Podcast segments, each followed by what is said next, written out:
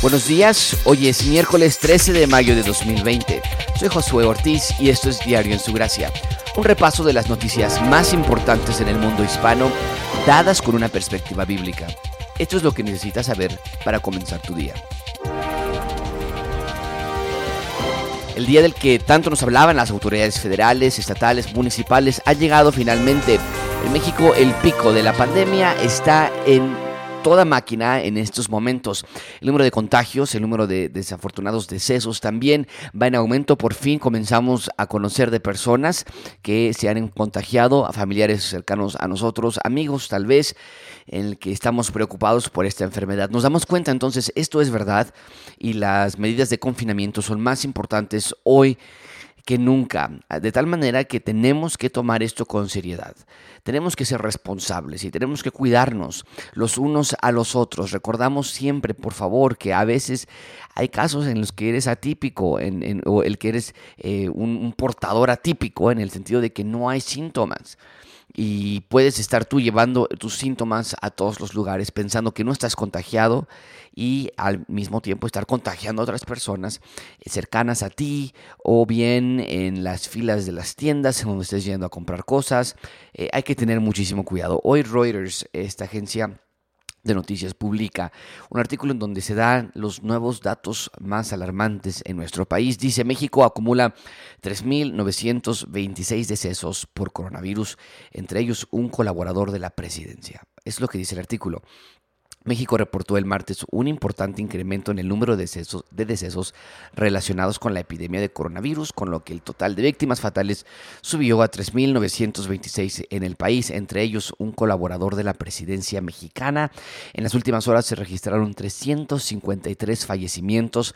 Ayer, eh, el día de ayer, se registraron un poquito más de 100 y se podría haber pensado que estaba bajando la famosa curva, pero esta, esta curva no está aplanándose, por lo menos no en estos datos que se están reportando. Estos eh, eh, registros de fallecimientos, informaron las autoridades de salud, es la cifra más alta de muertes por día desde que el gobierno detectó los primeros contagios del virus en el país a finales de febrero. En una conferencia de prensa, funcionarios de la Secretaría de Salud dijeron además que la cifra acumulada de casos confirmados se elevó a 38.324 al registrarse 1.997 nuevos contagios en las últimas 24 horas. También la cifra más elevada de detecciones en un mismo día. Más temprano, la presidencia de México informó que un colaborador de la Dirección General de Atención Ciudadana que no fue identificado murió el lunes después de haber sido diagnosticado con coronavirus. Externamos condolencias a la familia, amigos y colegas por esta lamentable pérdida. Hasta ahora la nueva cepa del virus surgido en China a finales del año pasado ha contagiado a 4.26 millones de personas y cobrado la vida de 288.516 en todo el mundo y amenaza con desencadenar una profunda recesión global. Ahí vienen los, los problemas económicos, nos están diciendo. Al mismo tiempo, la narrativa que se nos está dando es que ya estamos a 15 días de que acabe la Jornada Nacional de Sana Distancia. No se entiende cómo es que algo así pudiese realmente ser exitoso. Más estados se añadieron a la lista que no van a abrir las escuelas en junio. El estado de Chihuahua ya anunció que no van a abrir las escuelas, se va a terminar en, en la manera digital, en manera virtual. Pero el gobierno federal, en el intento desde luego de reactivar la economía, y la presión que se puede tener por otros países para continuar con la cadena productiva y de exportaciones e importaciones y demás, puede que esté siendo un poco adelantado. Y ahorita vamos a hablar un artículo acerca de las causas o de los riesgos que causan un desconfinamiento adelantado. El, el financiero publica hoy Jornada Nacional de Sana Distancia, acaba el 30 de mayo. aunque aún habrá restricciones, confirma López Gatel. Entonces, se acaba, pero no se acaba. Es lo que dice el subsecretario. Hugo López Gatel, el subsecretario de Prevención y Promoción de la Salud, dio a conocer este martes que la Jornada Nacional de Sana Distancia, iniciada el pasado 23 de marzo, finalizará el próximo 30 de mayo, aunque las medidas de prevención contra el coronavirus persistirán. No vamos a regresar a las condiciones previas a la epidemia, vamos a regresar al final de la Jornada Nacional de Sana Distancia, que será el próximo 30 de mayo. Regresaremos a unas condiciones particulares en donde debemos seguir con estrictas medidas de prevención de seguridad sanitaria. No, se entiende. Entonces vamos a, terminar la jornada de sana distancia, pero vamos a comenzar una jornada, citando textualmente al subsecretario, de estrictas medidas de prevención de seguridad sanitaria. Bueno, el funcionario federal aseguró que, aunque con el fin de, la dicha, jornada terminarán las medidas nacionales y se empezarán a reanudar, reanudar actividades en lugares donde ha habido poca transmisión del virus, en todo el país deberán de continuar estrictas normas de prevención de seguridad sanitaria.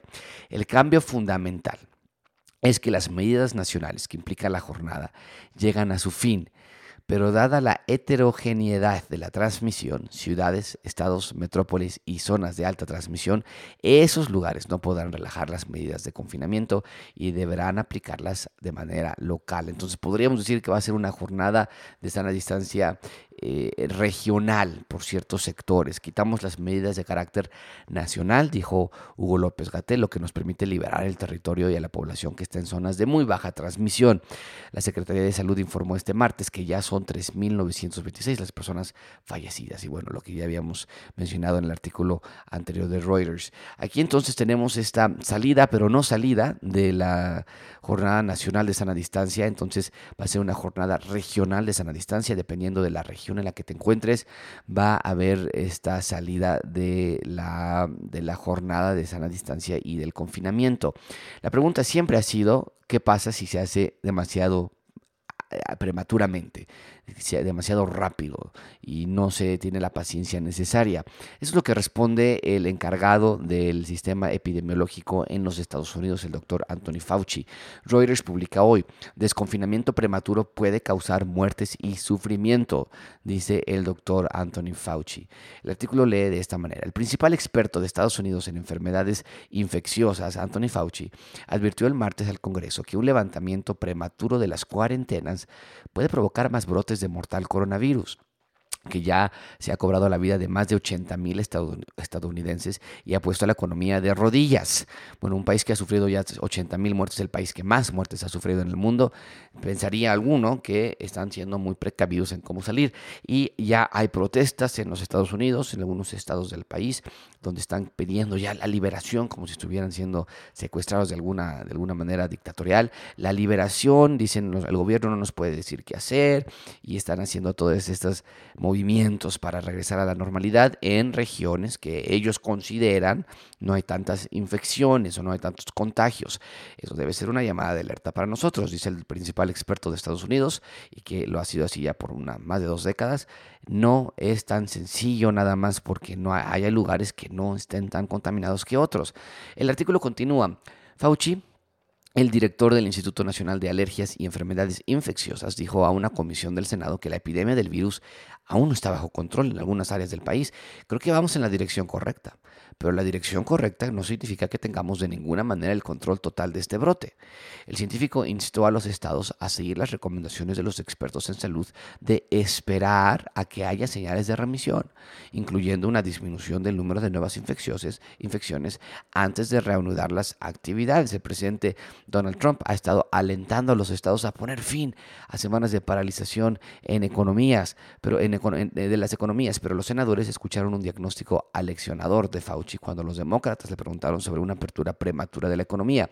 Existe un riesgo real de que se desencadene un brote que tal vez no se pueda controlar y de hecho, paradójicamente, provocará un revés lo que no solo causará sufrimientos y muertes que podrían evitarse, sino que incluso podría hacer que retrocedamos en el camino para tratar de lograr la recuperación económica. Entonces allí lo tenemos, eh, esta salida mm, prematura, impaciente, puede llegar a provocar lo que impacientemente queremos que ya suceda, que es la tranquilidad, regresar entre comillas a la normalidad, que ya hemos mencionado muchas veces que regresar a la normalidad no es lo que nosotros como creyentes queremos, pero eh, ese deseo puede ser contraproducente si no somos pacientes en este proceso.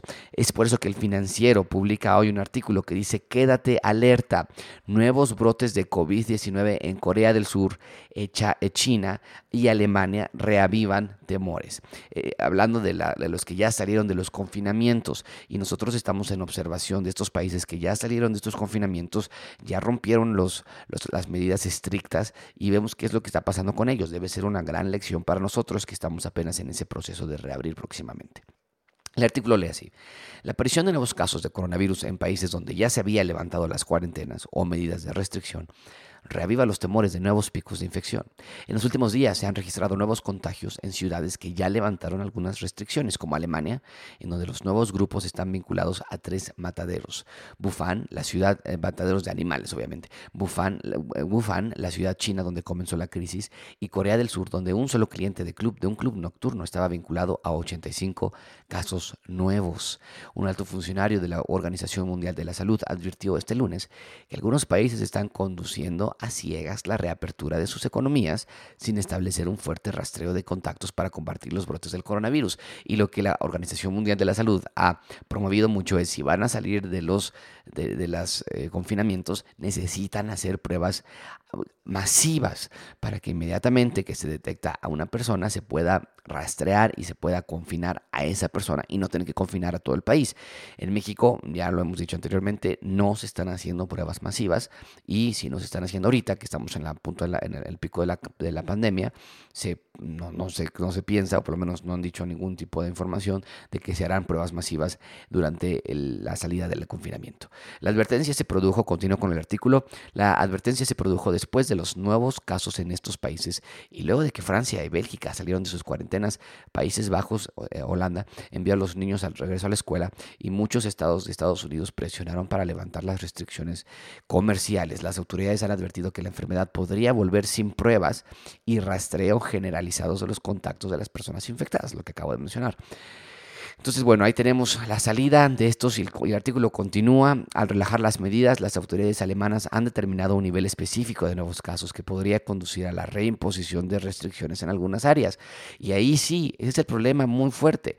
Ahí sí, eh, eh, la situación se vuelve tan crítica que no se sabría si podríamos regresar a la normalidad después de otro segundo brote, si, si la economía resistirá un segundo golpe de confinamiento, otros dos meses de estar en casa con todo cerrado y las, las empresas cerradas y los negocios cerrados, eh, ¿se podrá vivir realmente así? Entonces, mejor ser pacientes y esperar. Y por último, el último tema que quiero tratar con ustedes es esta investigación o esta entrevista más bien, una entrevista que la revista Proceso le hace a un médico internista. Este médico internista eh, se va hablando acerca de cómo está su día. Te recomiendo que tú lo, que tú lo, lo leas por ti, por ti mismo, pero te doy algunas cosas importantes que él menciona de su día a día en esta entrevista que se le hace la pregunta de cómo está experimentando él la situación con el coronavirus. Al final, una, una frase muy importante que él dice y que es lo que yo quería resaltar en esta entrevista. El artículo dice así, el sábado 18 de abril fue el día más loco de mi vida. Está hablando, esto es una entrevista, está hablando el, médico, que le llaman médico Enrique, no quieren dar su apellido por obvias razones, pero él dice, Enrique, eh, fue el día más loco de mi vida, un solo médico, cuatro casos de COVID, 19 diagnosticados por teleconferencia, no era lógico, se escapaba de todo. En lo que sí, el domingo no sé por qué los pacientes mejoraron y tuve un caso nuevo, ya se me está saturando la agenda, me he topado con el paciente atento, cuidadoso, que capta muy bien el mensaje y lo puedo dejar en casa sin problema. Pero también me toca el que dice, mire doctor, lo voy a pasar, en, eh, lo voy a pensar porque mi homeópata ya curó a un paciente de COVID, dice, te vas te vas de espaldas. He atendido a personas con ataques de pánico o que ya están de color azul. Estoy viviendo la etapa más surrealista de mi vida. Eh, primero porque es enfrentarse a algo completamente nuevo y diferente. Desde diciembre comencé a informarme. Eh, admiro mucho el sistema de salud de Italia, admiro mucho el sistema de salud de España, el de México, el de Estados Unidos también. Pero conozco el sistema de salud de México y pienso, si a ellos los golpeó el virus, ¿qué nos va a pasar a nosotros? Esa es mi principal preocupación y creo que la de muchos médicos. No sabemos qué tan grave es, qué tanto nos va a rebasar. Estamos como en Madrid o en Guayaquil, no lo sé. Mi mayor miedo es tener que enfrentar este asunto y no saber qué hacer. Esto es un médico, esto es un, un doctor. Expreso mi admiración y reconocimiento por los doctores que están en el sector público.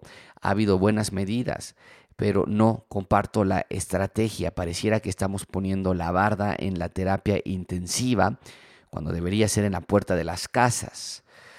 Cuando veo la gente en la calle, en la fiesta o sin los cuidados necesarios, siento tristeza, coraje y frustración. No voy a negar el miedo que me da cuando me quito el uniforme y voy a salir. Luego se me cierra la garganta al pensar, te estás arriesgando por estos tipos siento frustración, esto nos agarró con los, dedos, con los dedos en la puerta, no debería haber sido así porque tuvimos mucho tiempo de preparación, meses, meses de preparación, pero dice el, doctor con toda la razón, esto nos agarró con los dedos en la puerta y todo apunta a la posibilidad de que saldremos, aunque algunos más golpeados que otros, y esto es lo que cierra él, lo que yo quería enfatizar, y vendrá otra pandemia, así es la evolución.